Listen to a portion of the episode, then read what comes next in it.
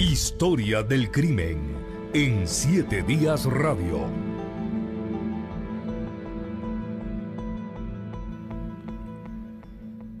El psicópata, el asesino serial que sembró terror en nuestro país entre eh, la década de los 80 y los 90 no se pudo atrapar en su momento para que enfrentara la justicia. Hay varias hipótesis que hablan de quién era esta persona.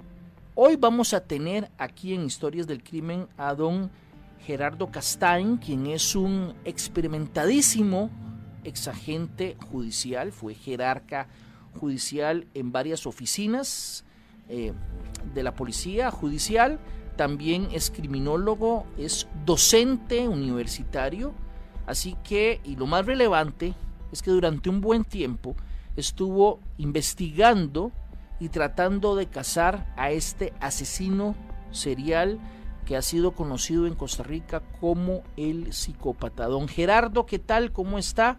Muchas gracias por, por aceptar nuestra invitación para participar de esta sección Historias del Crimen. Muy bien, Rodolfo, y, estoy para servirles y, tratar de aportar lo, mejor y lo mayor de, la experiencia esta. Don Gerardo, decíamos, bueno, el psicópata actuó entre, según la policía, el primer rastro que se notaría ya y que se le atribuiría directamente que él tuvo algún tipo de participación fue en eh, el Cerro San Miguel, en la Cruz de la Juelita, donde fallecieron seis mujeres, pero también se dieron varios casos posteriormente en lo que se denominó el Triángulo de la Muerte y el último caso fue en 1996 en el cual se da muerte a una pareja en Patarrá. Entre esos dos hechos hubo otra serie de homicidios y yo estoy seguro, don Gerardo, que hay mucha gente que tal vez ha escuchado un poco acerca del psicópata, pero por un asunto generacional no conoce mucho. Así que lo rogaría tal vez que nos diera un poco de contexto. ¿A qué se enfrentó la policía judicial entonces? ¿Cuáles son los casos? Eh, ¿Dónde es que se supone actuaba o operaba esta persona? Sí, es importante mencionar que eh, los psicópatas eh, lo que tienen es un trastorno de la personalidad, no, no son locos, son personas, hombre o mujer, sumamente inteligentes y que eh, son distintos a todas las demás personas. Ya desde esa perspectiva eh, tenemos una situación difícil. Eh, los psicópatas son extremadamente inteligentes, en la mayoría de los casos, son personas con mucho poder de convencimiento y, y que mentalmente son muy estructurados. La, la situación en ese tiempo cuando se presenta eh, bueno, más bien cuando a mí me asignan el caso por medio de un oficio, el licenciado Guillén, director en ese tiempo del OIJ, eh, yo me veo en la necesidad de investigar o reinvestigar el caso de, del Cerro San Miguel, en donde mueren efectivamente siete mujeres, eh, unas chiquitas, una adolescente y una señora. Y ahí se establece por, por la investigación que los cuatro sujetos que fueron imputados en ese tiempo estuvieron ahí en, el Cerro San Miguel, que era Arnoldillo, Viruta, Galleta y Tres. Eh, pero, según la, la versión de un informante, a quien ellos le dan las armas a guardar y luego regresan a pedirle la M3 para ir a, probar al Cerro San Miguel, eh, ese informante deja claro, eh, en este caso, de que los cuatro eh, imputados sospechosos estuvieron en ese sitio, pero hubo otra persona, por lo menos, más a la par de ellos. Vamos a a recapitular un momento ese primer caso, es el caso de el Cerro San Miguel, pero se le conoce como la masacre de la Cruz de la Juelita, un domingo que había una actividad religiosa aparecieron las mujeres muertas al día siguiente porque sus familiares dijeron que no bajaron. Una investigación policial señala a cuatro personas, dos de ellas mueren, ¿verdad? Eh, eh, y solo dos van a juicio. Eh, hubo un par de procesos, el proceso fue muy cuestionado a nivel judicial y quedan ellos absueltos. Sin embargo, independientemente de ese proceso, del cual una vez ya hablamos acá, siempre se ha dicho que tenía que ver una persona más, o por lo menos que había elementos de una persona más. ¿Qué es lo que liga este caso con los otros casos que siguen posteriormente, Gerardo? Ok, en el cerro, en el cerro San Miguel o, ahí en, la Cruz de la Abuelita eh, hay varios indicios y hay varias evidencias, haciendo la, diferencia entre indicios y evidencias. Pero dentro de los indicios había una situación que fue la forma en que colocaron los cadáveres de por lo menos cinco de las víctimas, que era en una posición, eh, ¿qué? Lineal. Eso generalmente en la guerrilla se usa para ahorrar tiempo. Cuando hay muchas, eh, muchas víctimas, mucho muerto, entonces hacen una fosa común y ponen los cadáveres en esa posición para ser jalados y echados en la fosa común. Era un indicio, eh, o pudo haber sido tal vez una persona que leyera mucho y conociera de eso. Eh, lo otro fue la presencia o la aparición ahí de casquillos, casquillos calibre 22, 9 milímetros y 45. O sea, había varias armas realmente.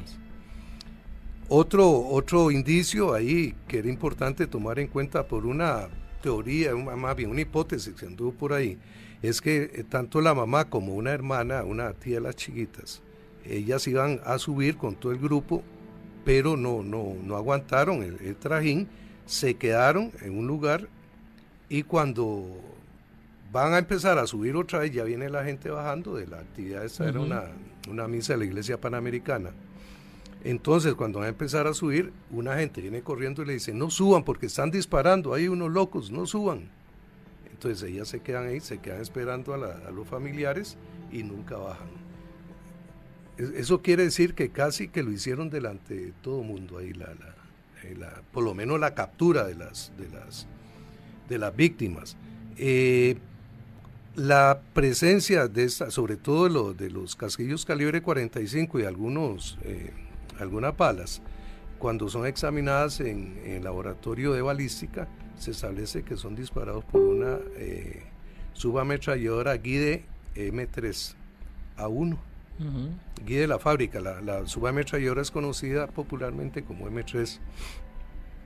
Eh, en, ese, en, ese, en ese tiempo eh, uno de los imputados se ahorca y el otro viruta eh, en estado de ebriedad pasa a la radial ahí en Atillo y lo mata un carro.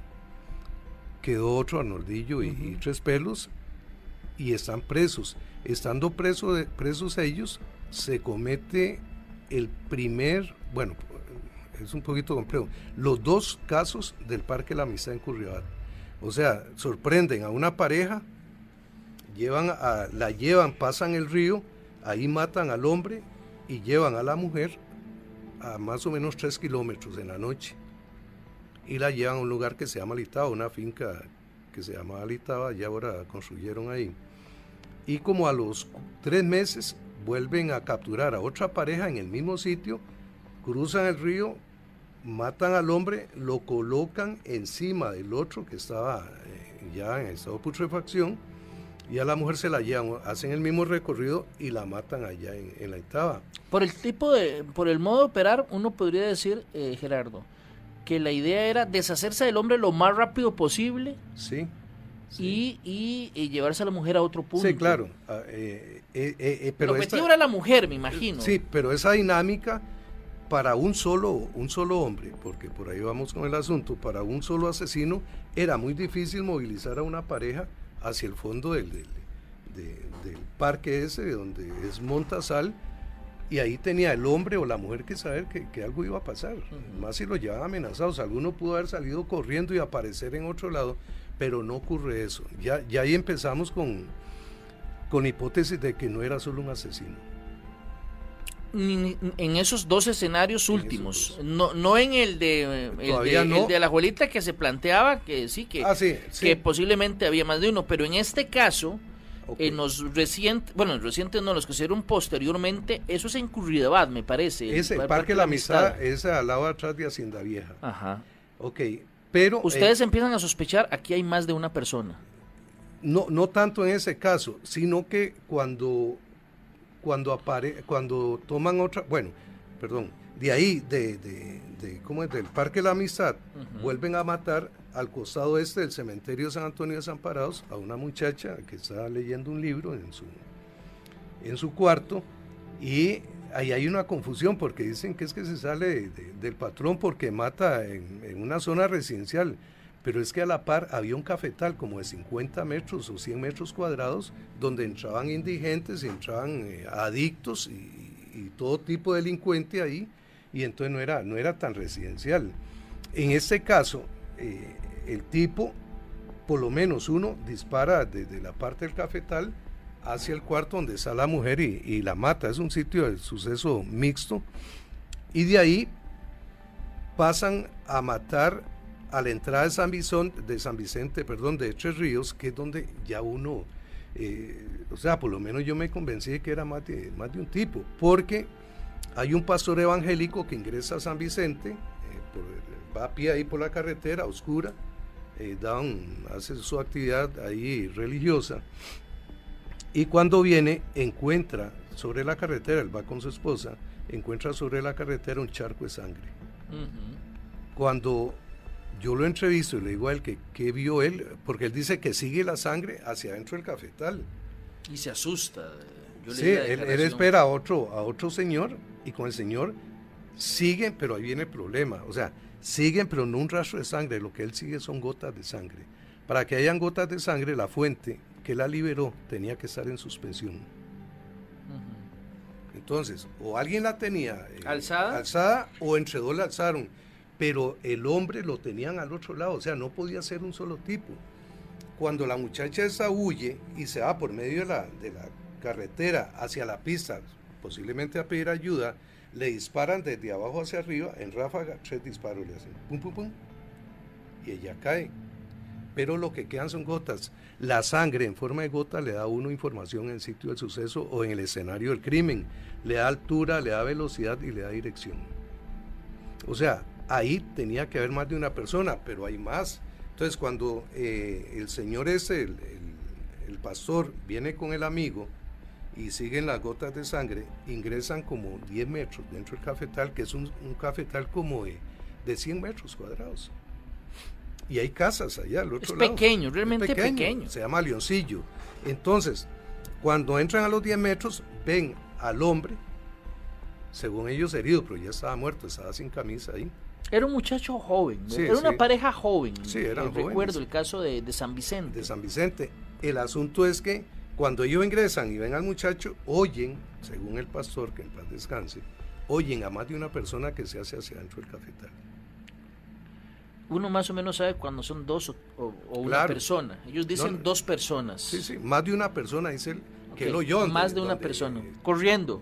Sí, sí, se hacían hacia adentro del cafetal, se asustan, salen, llaman a la policía, la policía dura como 50 minutos en llegar y ya se encuentra el, el- el sitio. Pero, Eh, Gerardo, nada más, hay mucha gente que tal vez no había nacido para el caso de usted y yo ya habíamos nacido, eso no hay ninguna duda, ¿verdad? había nacido antes que yo. Eh, pero eh, mucha gente, nada más para poner en contexto ese caso, eso es, digamos, una ruta, un- todo ocurre en un camino paralelo a la Florencio del Castillo, me parece, ¿verdad? Ok, al lado sur de la Florencia del Castillo. De- hay un caminito por ahí, va una pareja joven. Es una carretera, es asfaltada, ¿verdad? Eso falta, Sí, ok. sí.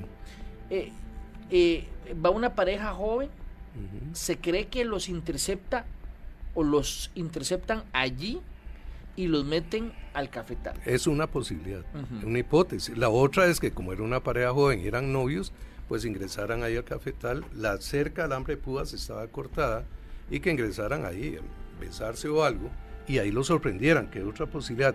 El asunto es que antes, antes de que, de que eso sucediera, el hijo del pastor venía desde San, San Vicente buscando hacia la pista a pie y hay tres tipos ahí y le dicen, venga, compadre, repórtese. Y entonces se asusta, se queda parado y en eso eh, da vuelta una microbús del campo de escuela de Scout que está arriba de San Vicente y donde alumbra, él aprovecha y pasa corriendo.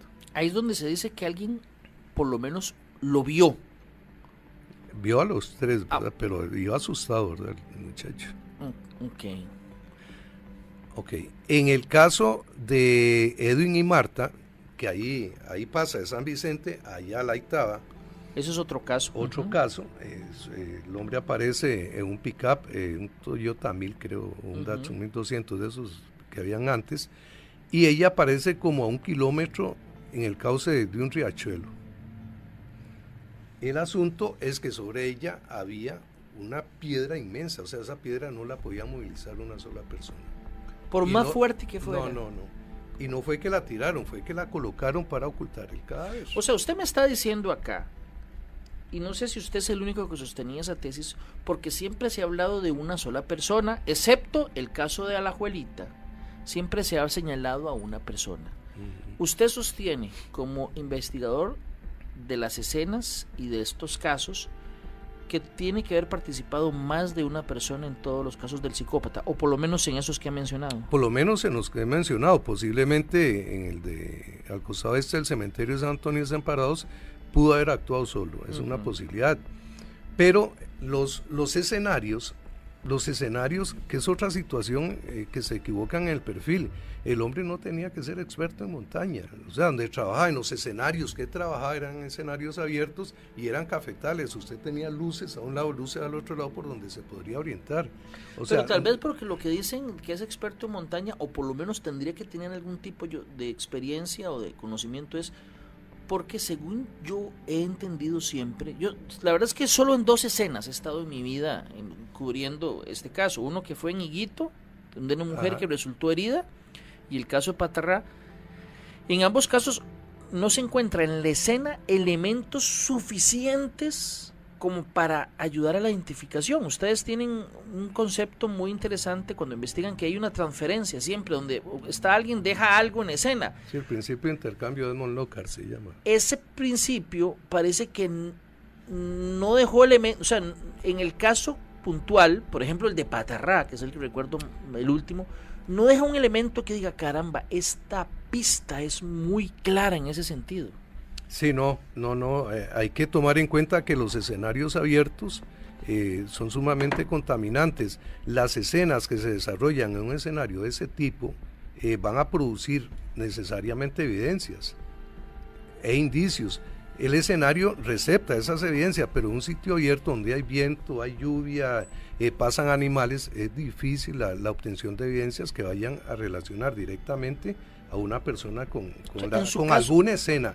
Porque el otro problema es que, eh, eh, por ejemplo, el concepto de escena y escenario, que, ahí lo, eh, lo, estuve discutiendo, es que, digamos, si usted está aquí ahorita y, se corta, se corta un dedo, queda sangre, se va y alguien entra y me mata a mí, va a venir inspecciones oculares de OIJ, va a recoger fluidos corporales, va a recoger esa sangre, van a establecer el marcador genético, la identidad genética, bueno, de la fuente que liberó eso, se dan cuenta de que usted estuvo aquí, lo van a llamar, le toman muestras de sangre y va a coincidir. Pero Rodolfo González estuvo en el escenario. No en la escena del crimen. La escena es en el momento en donde Son las acciones, las acciones eh, vitales, dinámicas, que se desarrollan en un escenario. En ese caso, los escenarios del psicópata son sitios abiertos a excepción del de Eligia Camacho, el de San Antonio. El de la casa que, ella está en su habitación y entra un disparo por la ventana. Exacto. Ahí, ahí eh, ocurrió alguna situación que tal vez se falta experiencia de toda la policía, que es que llegó primero la fuerza pública, entonces anduvieron caminando y cerca de la ventana aparece una suela de zapato tipo militar, pero nunca se le comisó a los policías que estuvieron ahí la Nunca se para descartó que estuvieran ellos en el escenario. Eso. Vamos a ver, porque yo sé, y, reitero, hay mucha gente que está escuchando esto y dicen, esos dos están hablando de un montón de crímenes. Sí, son un montón de crímenes, como yo les dije, el primero se da en Cerro San Miguel y el último en Patarrá. En todos estos casos, por lo que usted me está diciendo, habría elementos para pensar de que hubo una más de una persona e incluyendo, hay un caso muy particular que es el primero que a mí me tocó cubrir de, este, de esta serie, por decirlo de una manera. Una mujer va en Higuito va hacia su, a su, casa, eh, la intercepta un hombre, le dispara cuando ella intenta huir, ella es trasladada en, en, una ambulancia de la Cruz Roja hasta un centro médico, ella brinda alguna información, no la suficiente para permitir identificar a esta persona o a estas personas, pero usted me corrige, me parece que en ese caso puntual sí habló nada más de un agresor, ¿no? Ahí lo que sucede es que esta muchacha va cruzando un cafetal, aparentemente venido de una fiesta, y eh, efectivamente ella dice que le van a robar una cartera a unos habitantes de una casa que hay cerca. No fue a la policía que ella le habló. Entonces les dice que es que le iban a robar una cartera y que ella pensaba que le iban a violar. Eso se llama sobrevida. La sobrevida es el tiempo que transcurre de que la persona recibe la herida mortal hasta que muere. Pero eh, ella habla eso, eh, eh, pero, pero hay, hay una situación ahí de que el tipo posiblemente lo que quería no era robarle la, la cartera, sino violarla o, hacer algo con ella, causarle lesiones de algún tipo. Eh, ese caso... Yo por eso, pues, creo que ahí se habla solo de una persona. Tiene usted razón, ella no fue entrevistada por la policía porque ella muere. Eh, muere en el hospital. Muere en el hospital. Entonces, tal vez quienes estaban atendiéndola no supieron preguntarle algunos elementos importantes o ella misma, a partir de las heridas y, de, y lo que estaba tan asustada, no brindó, o sea, la comunicación que se dio no permitió esclarecer mucho ese elemento. Sí, está bien. Se le llega a ese caso que, que podría ser eh, vinculado a estos otros crímenes o relacionado por la munición que se utiliza. Eh, por la bala.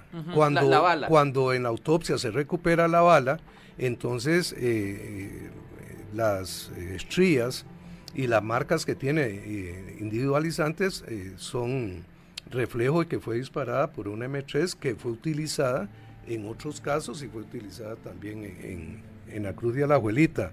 Eh, ahí, Rodolfo, ahí hubieron muchas situaciones. Eh, yo considero que no hubo tal vez falta de capacidad natural de investigación, eh, sino que más bien hubo una efervescencia de, de, mucho investigador del OIJ por ser el, eh, el, héroe en, resolver el caso y eso afectó mucho la investigación, o sea, no, no había una, una unidad en ese sentido.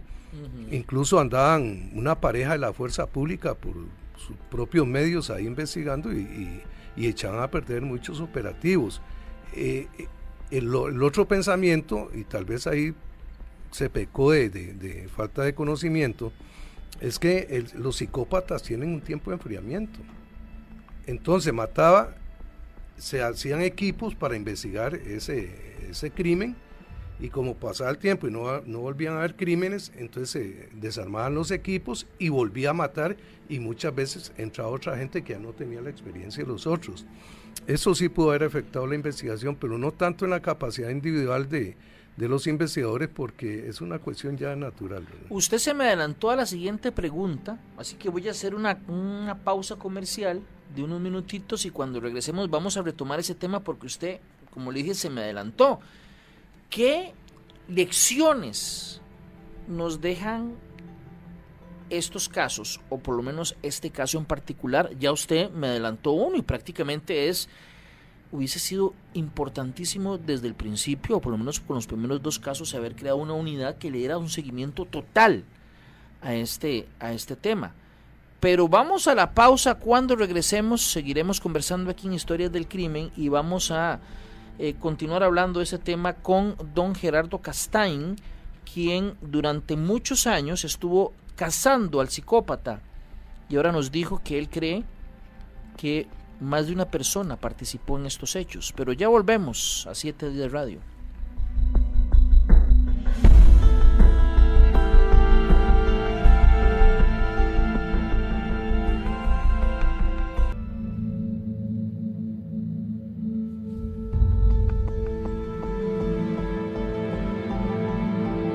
Muchas gracias.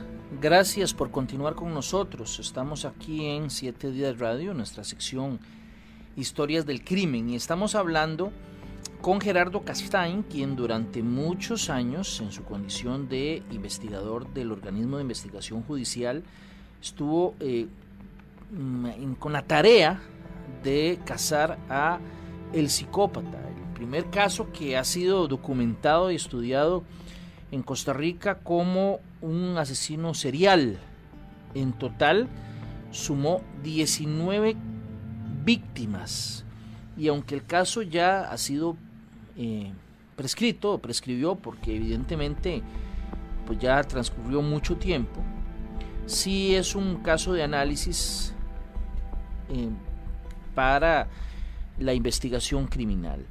Don Gerardo, yo antes de la pausa le decía qué lecciones debería de haber aprendido ya la policía a la hora de investigar casos de asesinos en serie a partir, no sé si la palabra es correcta, es a partir de, de los errores o, del, o de esa curva de aprendizaje que tomó el haber investigado estos casos que se dieron entre 1986 y 1996.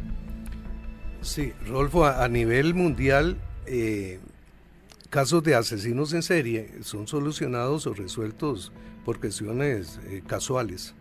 En realidad hay muy pocos casos donde por investigación se haya llegado directamente al asesino. Sin embargo, eh, ahí podemos hablar, por ejemplo, de que a raíz de estas investigaciones, se mejoró lo que fue la parte criminalística del organismo de investigación judicial. El organismo de investigación judicial está compuesto de tres departamentos, el Departamento de Medicina Legal, el Departamento de Ciencias Forenses y el Departamento de Investigaciones Criminales, que es donde está la Policía Judicial. O sea, una persona puede decir que trabaja en el OIJ, pero no es Policía Judicial. Entonces, la parte forense, de ciencia forense, de los laboratorios de criminalística se mejoró muchísimo hasta el punto que, eh, este departamento ha ganado premios a nivel internacional. O sea, nosotros debemos de tener confianza a los ciudadanos en que hay unos laboratorios que, son capaces de hacer eh, eh, los estudios más sofisticados que puedan existir, ¿verdad? Casi que un 95%. lo otro que ocurrió ahí, la otra enseñanza fue mejorar la cadena de custodia. En muchos casos, algunas evidencias se perdieron por falta de una adecuada cadena de custodia que consiste en el control del elemento, la materia, para que no se deforme ni se contamine, ni se corrompa, en muchos casos si son eh, fluidos corporales. Eh, esto, esta, esta, mejoría en la cadena de custodia fue muy importante también. y después, eh, lo otro que no se ha presentado la oportunidad, pero que ya la, el organismo en su memoria tiene el desfase que se presentó en la investigación del caso. O sea, debe haber eh, mayor autoridad de un, director de, la investigación y no estar eh, eh, el asunto sujeto a que ingresa un investigador, ingresa el otro, se mete uno, se mete el otro, sino que, que todas las informaciones que llegan se concentren en una sola dirección. Y eso fue otra enseñanza muy importante que ojalá, bueno, ojalá no, ojalá más bien que no suceda. Pero si ocurriera un caso de estos, que, se tomen en cuenta todas esas, experiencias, porque sí eh, va a ser positivo. Usted, a partir de su investigación, me dice, ¿usted cree que hubo dos psicópatas, o por lo menos dos personas participando en esas escenas? Yo diría que hubo más de uno. Más de uno. No necesariamente dos, puede ser hasta tres. Lo que pasa es que, y usted me lo dice como investigador, me imagino, eh, se ha sabido que cuando participan más de dos o tres personas es mucho más difícil mantener en secreto algo. Siempre habrá alguien que cuenta. ¿Verdad? Eh, dicen que cuando una un secreto lo saben cinco o seis personas ya no es secreto, ya es información. Así que no cree que es muy difícil también pensar en que sean tres o cuatro, tomando en cuenta que después de tanto tiempo nunca se tuvo una certeza de quién eh, eh, estaban detrás de esto? Sí, en, materia de investigación criminal eh, hay muchas sorpresas, incluso para uno como investigador, algo que parece obvio, no es obvio, o sea, no fue obvio nunca. en la investigación, más bien dentro de la investigación de homicidios, hay intimidades que nadie más conoce y muchas veces las conoce solo el investigador, ni siquiera la pareja del investigador. en ese caso, digo, hubieron muchas investigaciones, se citó mucha gente, políticos que estaban siendo eh, involucrados por, el pueblo ahí que están eh, metidos en estas situaciones. Pero eh, hubo un caso de una persona que sí se investigó, se investigó bastante.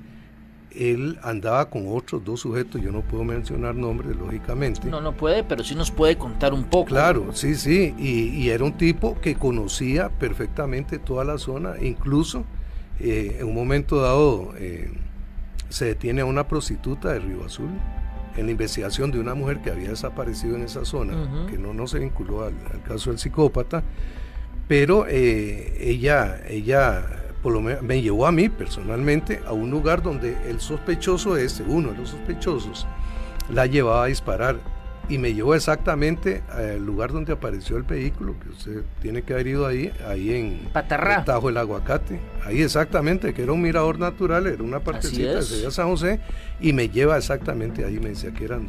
Él llevaba a una mujer, a una prostituta, a, disparar, ahí. No le, no le detalló, o estoy seguro que usted le preguntó con qué tipo de arma o qué, qué. Ella no, no pudo identificar el arma, nada más que era una un arma, eh, bueno, se le enseñó un revólver, no era un revólver, era una pistola, no, era, no era un M3. Pero eh, este, este sujeto vivía también en los alrededores de esa zona. Eh, el asunto, yo viniendo una vez por la autopista, veo el carro de él, que era un carro de un modelo viejo, y lo veo y va una señora con él, entonces lo sigo y se mete ahí a Villas de Ayarco y se baja y baja un material que llevaba y empezó ahí, puso una escalera y empezó a, hacer arreglos. Este hombre trabajaba haciendo arreglos en distintos lugares, incluso cerca de la corte, eh, trabaja haciendo arreglos en bufetes de abogados. Y por ahí se desaparecieron dos, creo que dos mujeres que trabajaban en esos bufetes y se hicieron amigas de él y no volvieron a aparecer, que son casos que hay sin resolver. Eh, el sujeto eh, tenía dos amigos, uno murió de cirrosis hace unos años y el otro anda ahí.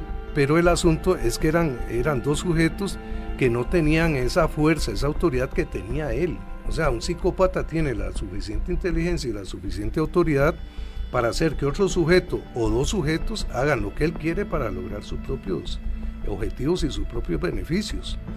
Eh, la, idea, más bien la hipótesis de que es más de uno, eh, está bien fundamentada en, los casos que yo le mencioné antes, pero eh, yo nunca, nunca eh, me he opuesto a que hayan otras hipótesis. Bueno, si existen otras hipótesis, existen. Esta persona que usted señaló, y obviamente no vamos a decir el nombre, vive todavía. Sí, sí, está preso. Está detenido por un crimen que ocurrió hace tal vez unos 10 años, ¿verdad? Por ahí, sí.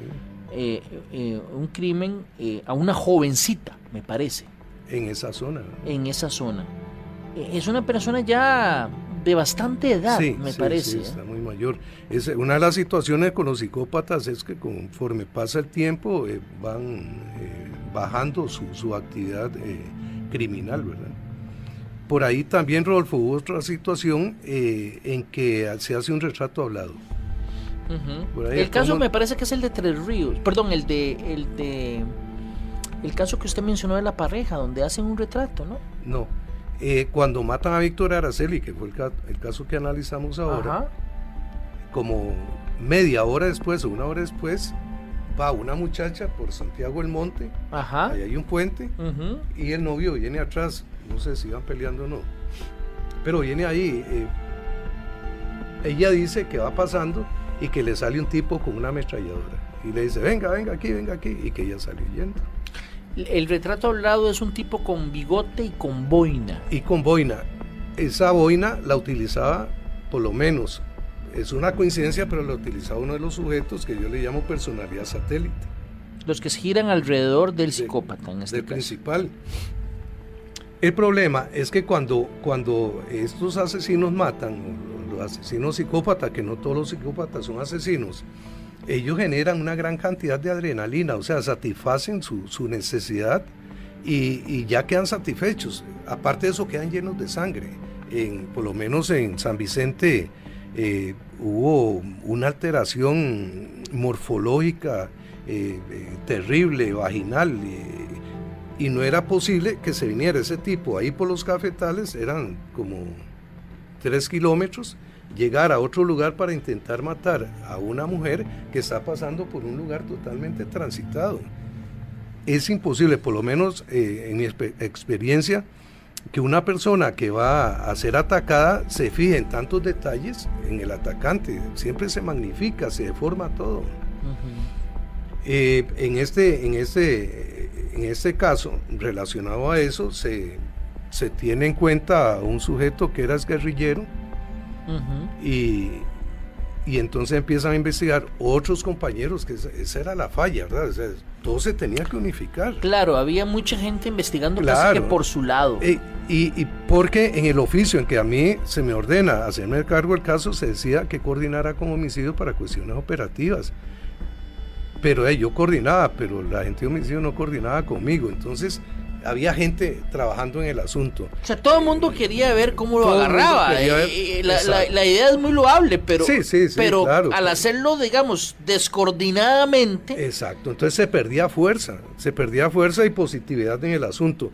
Pero eh, tomando en cuenta las características psicopáticas eh, de los psicópatas asesinos, ese hombre que se menciona eh, de que era era el psicópata, no tiene las características, era un hombre casado, tenía hijas. Estamos hablando de una tesis, de una hipótesis que, una hipótesis. que surgió y tomó mucha fuerza, que es un, la, hipótesis plantea que, que él al final, eh, si no me falla la memoria, la que usted está desarrollando ahorita es de unos ex investigadores o investigadores de homicidios que decían que él también fue víctima de un hombre que lo terminó matando en la zona del Surquí. En Ventanas. En Ventanas, allá por el Surquí, que este otra persona que hablamos eh, conocía a hombres en, bares, en un bar en San José, y los llevaba... Sí, por el Parque Central. Por el Parque Central, y los llevaba hasta Ventanas. Sí, los drogaba y los llevaba por ahí, ahí los mataba. Ahí los mataba. Entonces, una de las hipótesis es que, y nosotros le hemos explicado esa en televisión,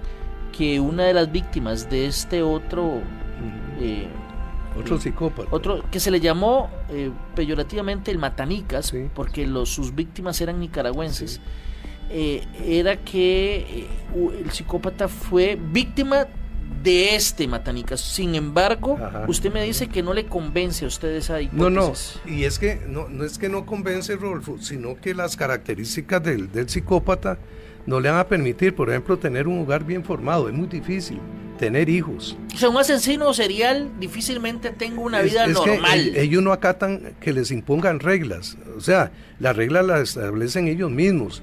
Y si acatan reglas es porque les conviene. Entonces, si, si se casa un psicópata y la esposa tiene sus límites, ahí van a haber un problema. Entonces las relaciones no son de larga duración. Aparte de eso, tenía una escuela de béisbol ahí en Villa de Ayarco. Y ahí tenía chiquitos con los que les enseñaba a jugar béisbol y y otras actividades sociales. Y eh, yo no veo, no veo, incluso investigué en un caso donde otro sujeto que le decían vampiro, que tenía un problema con él, va a pie ahí eh, cerca de, la pista y viene el sujeto ese, el sospechoso este, y donde viene se topan y vampiro empieza a dispararle. y lo que hace el, el sospechoso es meterse a un cafetal y salir huyendo. Un psicópata tiene ausencia de temor, ausencia de miedo. O sea, ahí se hubiera ido y lo hubieran matado o algo. Entonces, las, las características eh, eh, psicopáticas no, son clásicas en esa persona, ¿verdad? Ahora bien, eh, la persona que, que está ahora detenida y que para usted pudo haber sido un buen sospechoso, y que tenía figuras o personalidades satélites, o sea, dos fulanos que, que, estaban alrededor de él y que podrían haber estado, según su, su hipótesis en este asunto. Él, él sí cumple con otras características, sí, claro. porque me parece que él sí tenía familia también. Sí, eh, pero este la, ahí el asunto es que el hijo de él es un asesino. Y la esposa de él tiene problemas mentales. O sea, es una familia bastante disfuncional. Sí, se podría llamar de esa manera, pero por lo menos no ofrecían una resistencia para las actuaciones de él, ¿verdad?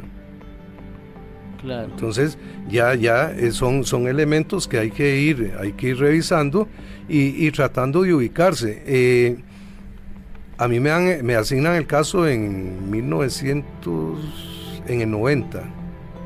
Tras los homicidios en, en Curridabat, me parece, en Parque de la Amistad. Sí, y entonces a mí lo que me piden es que deje de matar, que, no vuelvan a matar ahí en la zona de Tres Ríos porque el, el pueblo estaba reaccionando. Y efectivamente, desde que yo tomé el caso hasta el 96 es el 95 viene el caso de, de Higuito de Desamparados. Hasta el 95, bueno, el 96 es el de Patarrá. Es el de Patarrá y ahí desaparece. O por lo menos hasta esa no fecha, vuelve a actuar. Ahí, ahí ya, de ahí ya yo me despego de la, de, de la investigación porque en el caso de la muchacha esa sola que dice usted, eh, yo me doy cuenta después cuando voy a, a, preguntar que qué sucedió, me dicen que no me van a decir nada porque ellos se van a hacer cargo ahí de, de la situación. Entonces fue una pérdida de experiencia. Claro. Eh, hay una, una acción muy loable del actual ministro de Seguridad Pública, que era director de la OPO. Michael Soto. De Michael, que, que él se, se dedica a recuperar todos, todos, todos los documentos y a formar un expediente policial. Y, eso es muy bueno, porque si ocurre otra situación, pues ahí uno se puede, o los investigadores se van a poder nutrir de toda esa experiencia que sucedió y no se va a perder eh, esos conocimientos. Vamos a una pausa comercial, ya continuamos aquí en Siete Días Radio.